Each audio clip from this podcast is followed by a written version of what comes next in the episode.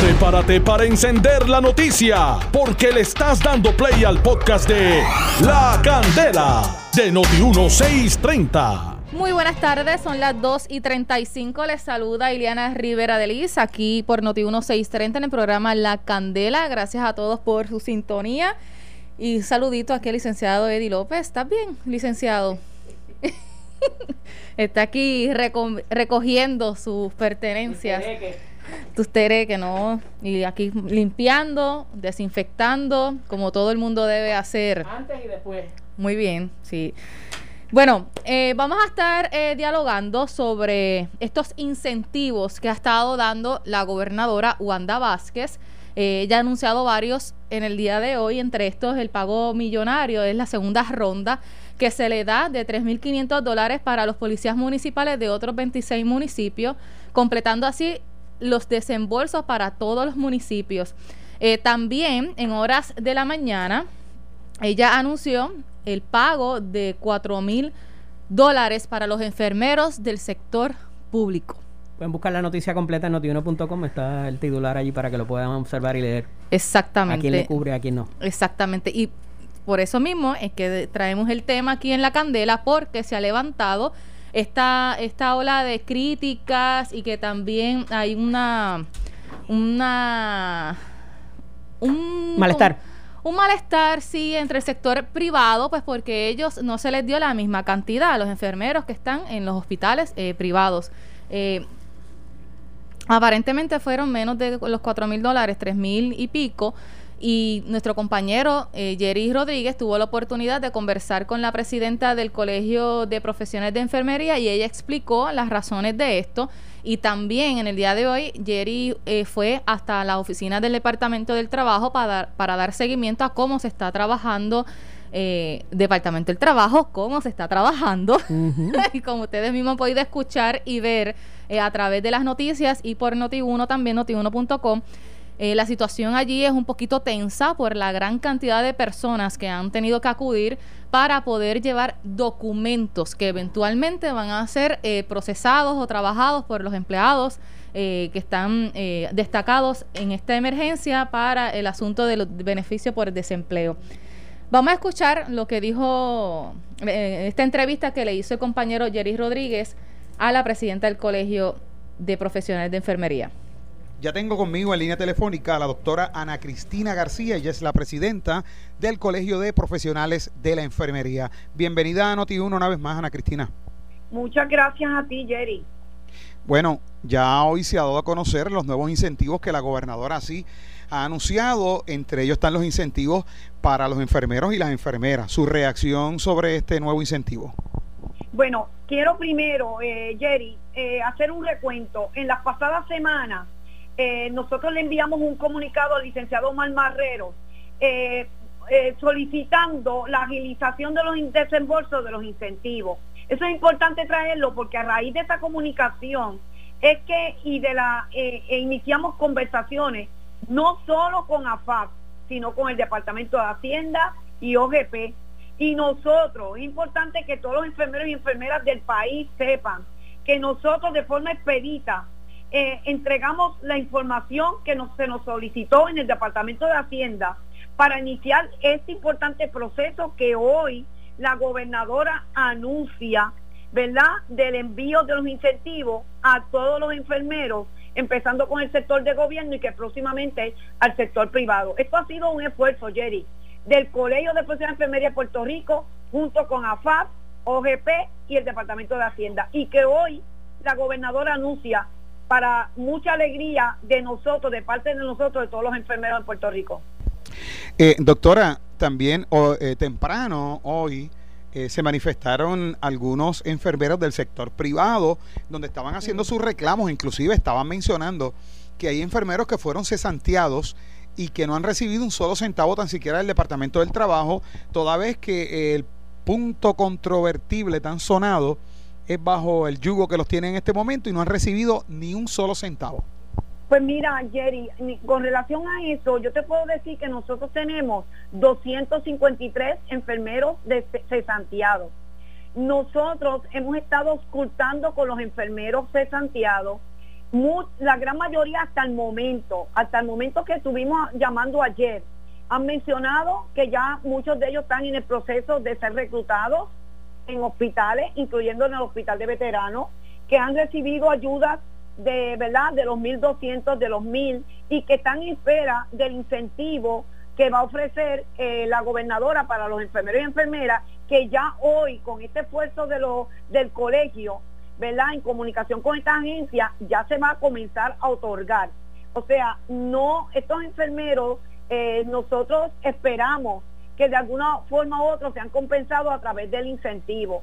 Eh, quizás del Departamento del Trabajo han tenido muchas dificultades, pero te pregunto, Jerry, ¿quién no ha tenido problemas con el Departamento del Trabajo para recibir el incentivo? Todo el mundo.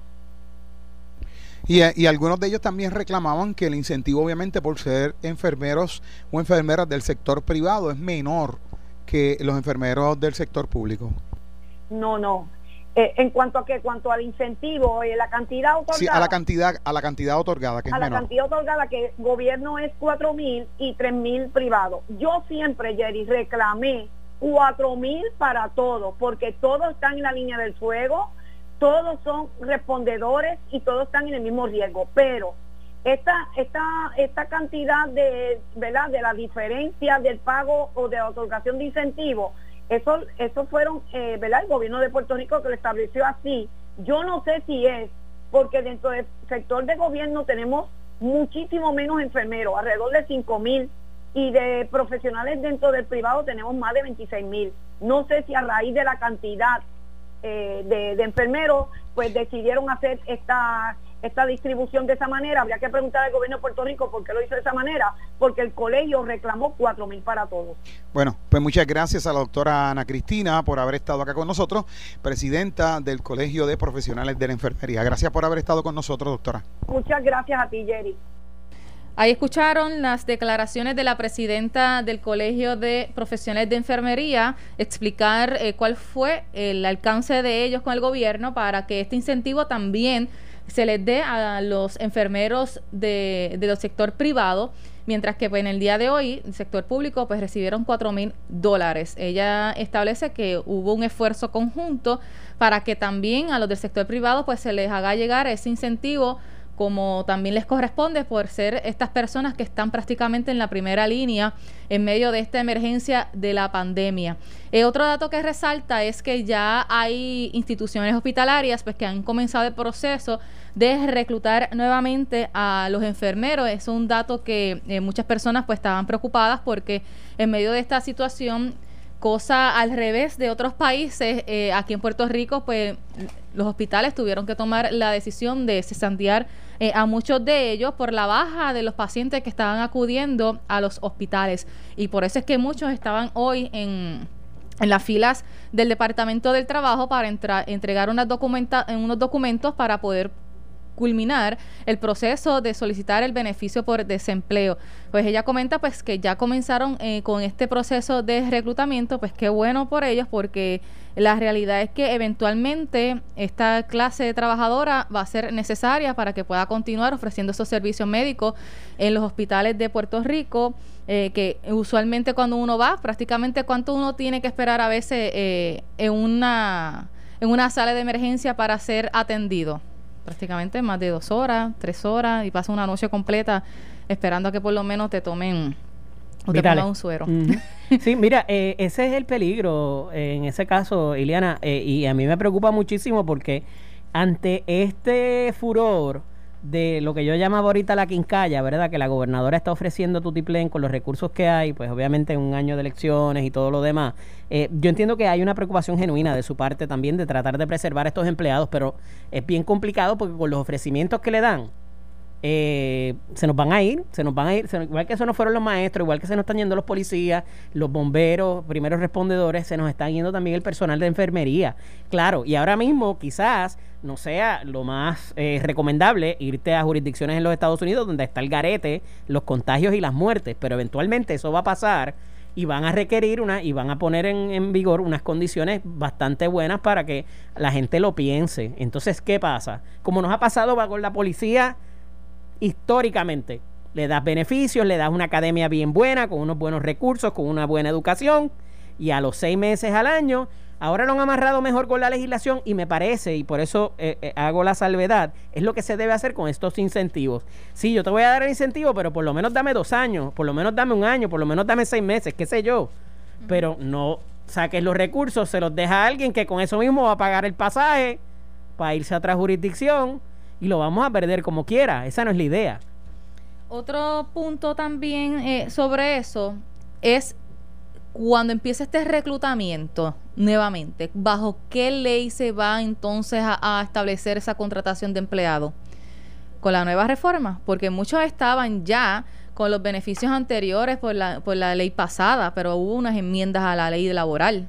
Lo que pasa es que ahí hay dos vertientes eh, en cómo se da ese cesanteo. Si el cesanteo es mayor de 90 días, si excede 90 días, ahí implicaría entonces que vienes con las reglas nuevas. Pero hay esos 90 días que más o menos ya, van a ir pasando, ¿verdad? Desde aquel 15 de marzo, donde el patrono te tiene que garantizar tu seniority, tu cantidad, todo lo demás, ¿verdad?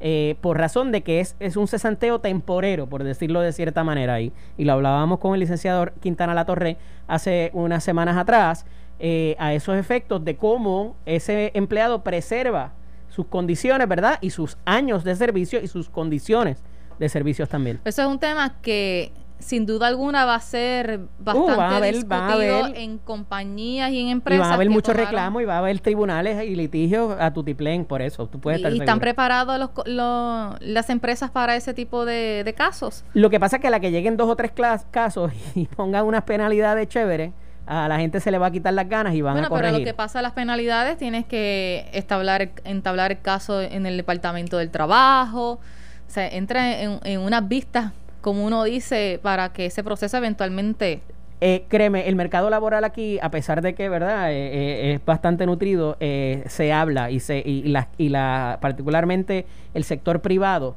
a la que te ponen la, que, la queja o la querella en el departamento del trabajo, se enteran y, y manda un mensaje. Manda un mensaje disuasivo. Entonces? Tiene que hacerse, tiene que hacerse y oye, y el, y el empleado va a tener que ceder de cierta manera también porque el horno no está para galletitas y hay muchas, muchos empleados, muchos patronos que han perdido hasta la camisa y que quizás no puedan abrir y bajo las condiciones que tenían antes menos. Así haya sido con la reforma laboral.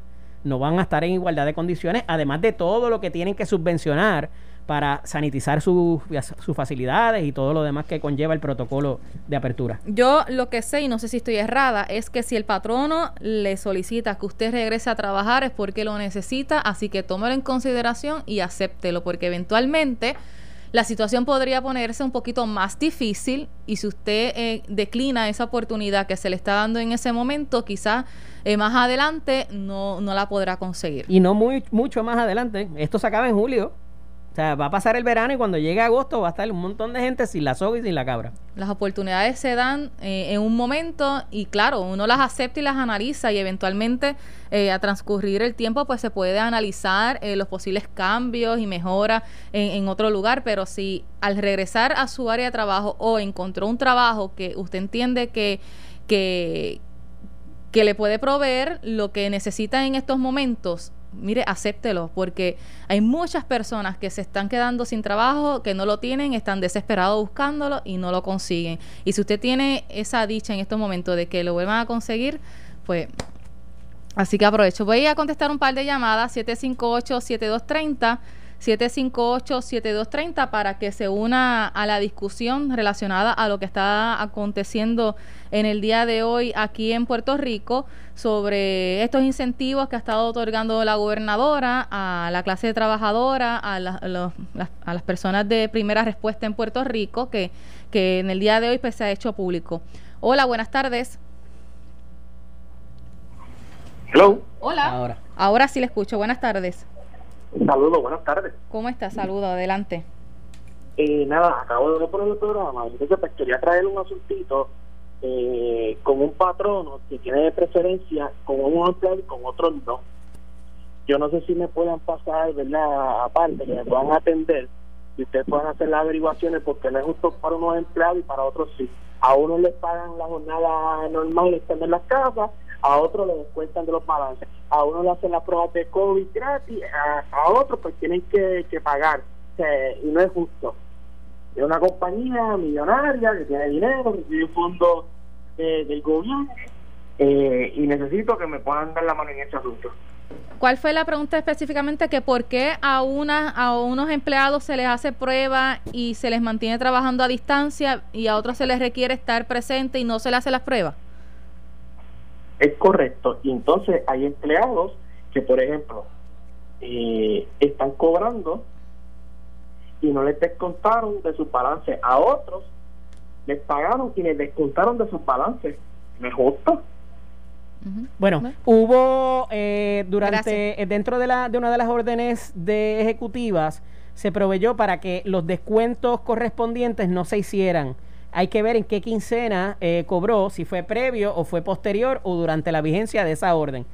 por ejemplo, el mes pasado, pues se dio de esa manera. la gente cobró su cheque íntegro. Ya para esta quincena se está cobrando con las deducciones correspondientes. No nos olvidemos que sí, tenemos más chavitos ahora, pero eventualmente usted va a tener que erradicar una planilla y, y eso va a ir en contra de eso.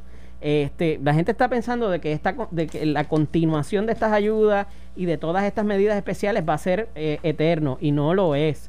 A los efectos de los protocolos, recuerden que más allá de estar establecidos y hay una certificación de que tiene que pasar el patrono para poder abrir, en cuanto a las pruebas, en cuanto a la sanitización diaria de las facilidades y todo lo que lo demás implica, el empleado que entienda que su patrono no cumple con las mismas, siempre tiene el factor de poner una llamada anónima a lo que es el Puerto Rico OSHA, está en el internet por ahí, en todos lados el número de teléfono, si acaso ahorita lo conseguimos y lo damos al aire, para que se cumpla las necesidades no solamente del el empleado, sino del visitante, el, el, el, cliente que visita la facilidad. Hola, buenas tardes. Ajá, bueno. Mire, eh, que está trabajando. Ahí le escucho Él llenó el desempleo y todo y no se lo han querido dar desde el principio. Él llama y no cogen el teléfono y nada. Ahora, el, el el dueño de la compañía le dijo que se tiene que ir a trabajar porque él le había pagado con las vacaciones y enfermedades que él tenía acumuladas. Él le dijo que ya sí las tenía acumuladas porque él está pagando y dice que él no tiene que coger ningún desempleo porque no, no hay que pagarle porque él ya le pagó con lo que él tenía acumulado, pues él se había ganado ya las vacaciones y las enfermedades. Está pagando con lo mismo que trabajó. Y otra cosa, yo el domingo voy a coger mi familia y me voy a ir a ver a mi mamá que está en Yauco y está enfermita y yo no puedo ir porque la gobernadora dice que el domingo uno no puede hacer nada. Pero ellos se fueron y inauguraron. Entonces eh, dicen que con todas ella no tenía careta cuando estaba hablando la, la, careta. Eh, son unos abusadores, pero yo voy a ir a ver a mi mamá y espero que un vecino llame a la policía para que nos coja a toda la familia, porque mi mamá está enferma y yo la tengo que ver, sea domingo, lunes o martes. La voy a ver y que nos ajesten, no tengo miedo. Si ellos lo hacen, el pueblo lo va a hacer también. Asegúrese de, asegúrese de cortar una cinta cuando vaya a, hacer esto. Y con eso ahí cae. Mira, él trae un asunto bien importante, Eliana, y, y cae dentro de lo que acabo de explicar. Dependiendo del periodo que a usted le dieron y le otorgaron sus licencias de vacaciones y de enfermedad, que el protocolo mandata que se paguen antes de utilizar el desempleo. O sea, si tú tuviste en las dos primeras semanas de abril eh, balance de tus licencias de vacaciones y de enfermedad, pues ese periodo queda cubierto por eso. Tú no puedes ir al desempleo y decir, sí, yo me quedé, después de que me liquidaron esas vacaciones y esa enfermedad, de ahí en adelante tú puedes reclamar el desempleo, pero no puedes ir hacia atrás y ahí es que se establecen los famosos puntos controvertibles, porque te dicen, tú me estás radicando el, el desempleo desde el 15 de, marzo, el 16 de marzo, pero tú tenías balance de licencias que tienes que agotar primero antes de realizar el desempleo. Y sí, en efecto, obviamente es dinero que sale del patrono, que tú trabajaste, pero eso es lo que se mandata. Tú tienes que agotar las licencias y luego de eso los paquetes de alivio de emergencia a los cuales hay derecho a través del Departamento del Trabajo y que ese dinero tampoco viene del patrono per se. Pero sí, hay que agotar las licencias hasta cierta fecha y de cierta fecha en adelante, entonces es que se redecaría eh, los beneficios. Hola, buenas tardes. Hola, noticias. Saludos, buenas tardes. ¿Me escucha, Liliana? Adelante, Ortega, todo bien. Sí, William Mena Pantoja. Ah, Pantoja. de Saludos para ti, también ahí, saludos para Eddie, que está ahí, que le escuché. Saludos, un abrazo. Eh, mira, Iliana, yo estoy brincando de un tiempo que yo tenía sintonizado radio, radio Ah. en los 70 y tengo precisamente dos hijas que son enfermeras graduadas de 20 y pico de años cada una y llegaron a brincar cuando escucharon ustedes mismitos los incentivos. Que están en la línea del fuego esas muchachas que y viven aquí conmigo en casa ellas. Y entonces pues bueno que le den esa porque cuando vienen ellas de trabajar vienen asustadas se quitan los zapatos abajo y las normas que tienen que tomar para cogerle una Pero que recibió el dinero, le llegó el no incentivo. no eh, no porque ellos trabajan en lo privado Pero a los privados le, le llegó algo, dijo la presidenta del Colegio de Profesiones de Enfermería. Ellas estaban, ellas estaban revisando por, por la mañana, la más grandecita, pero no tenían hasta el momento. Ujú. Pues, Liliana, pues muchas gracias por dejarme participar y bienvenido a eso, chavo, que yo estoy seguro que las enfermeras trabajan fuerte, tanto las públicas como las privadas. Y muchas gracias por tu programa, que siempre es bien bueno ese programa. Muchas gracias a ustedes siempre por su sintonía. Otro punto que te iba a comentar, eh, licenciado, es que el Departamento del Trabajo también pudo haber tenido este, este problema de, de todos estos casos amontonados, porque también antes de que se aprobara la legislación que incluye PUA, muchas personas, eh, contratistas de empresas, eh, solicitaron el desempleo a través del programa ordinario. Y a pesar de que son por contratos, eh, el sistema no estaba habilitado para los No hay plataforma que te aguantara esa can- ese para cantazo. poder solicitar y quizás reclamaron a base del nombre del patrono que está dispuesto en la misma plataforma que cuando tú lo estás llenando te dice que pa- cuál es tu patrono, que tienes que escogerlo. Quizás De los que están registrados. De los que están registrados. Quizás muchos soli- solicitaron por esa plataforma no siendo empleados, o sea, no estando en nómina y entonces es que crean también este problema porque obviamente esos sistemas esa esos transacciones se revisan para saber si se cumple o no y tienen que, que dividir si esta transacción sí, esta no va para acá. Que quizá esta confusión que hubo en un principio de quiénes son los que pueden solicitar el desempleo y los cuentapropias que se anunció sí pueden, sí pueden, quizás muchos accedieron a través de la, la plataforma que estaba y no utilizaron el mecanismo correcto. Y a lo que en- entra entonces esa revisión, más ahora la plataforma nueva de PUA, es como que un... un Lo que pasa, revolú. Liana, es que estas situaciones se repiten. Y entonces esto tiene que funcionar como un flujograma que al final del día eso es lo que te hace la computadora. Tú vas opción A, B. Pues en la A o la B. Y entonces de ahí tienes eh, A minúscula, B minúscula. O sea, y vas sacando controversias y donde mayor esté, donde mayor cúmulo haya, pues ese es el que tienes que atacar primero. Y es lo que me parece que estratégicamente le ha fallado al sistema. No solamente en cuanto a la tecnología, porque vuelvo y repito, no hay plataforma que aguante un cúmulo de 250 mil personas en tres días radicando para lo mismo. Como tú muy bien dices, hay gente que no necesariamente conoce cómo hacer lo que quiere hacer porque no son empleados, nunca han tenido esa, nunca han eh, accesado esos servicios. Pues en efecto, o sea, eh, el sistema te tiene que dar unos guidelines y te tiene que dar más allá de lo que hace la gente, ¿verdad? Y que entra en la plataforma y los menús y los demás. El sistema te da unos informes y te dice, mira, hay mucha gente que está cometiendo este error. Y a lo mejor no es error, a lo mejor es la única alternativa que tú tienes. Pero en cuanto a eso, vas identificando ese tipo de... Y, y oye, no todos los casos son únicos. Hay muchos patrones que se repiten y de ahí, pues, sacas los donde más cúmulo haya y vas resolviendo, ¿verdad? Pero aquí parece que todo el mundo se ha quedado en el limbo del punto controvertible y nadie ha podido salir de ahí, sea una cuestión sencilla o sea complicado. Sí, es que em- em- son muchas las reclamaciones, licenciado. Esto fue el podcast de La Candela de Noti1630. Dale play a tu podcast favorito a través de Apple Podcasts, Spotify, Google Podcasts, Stitcher y notiuno.com.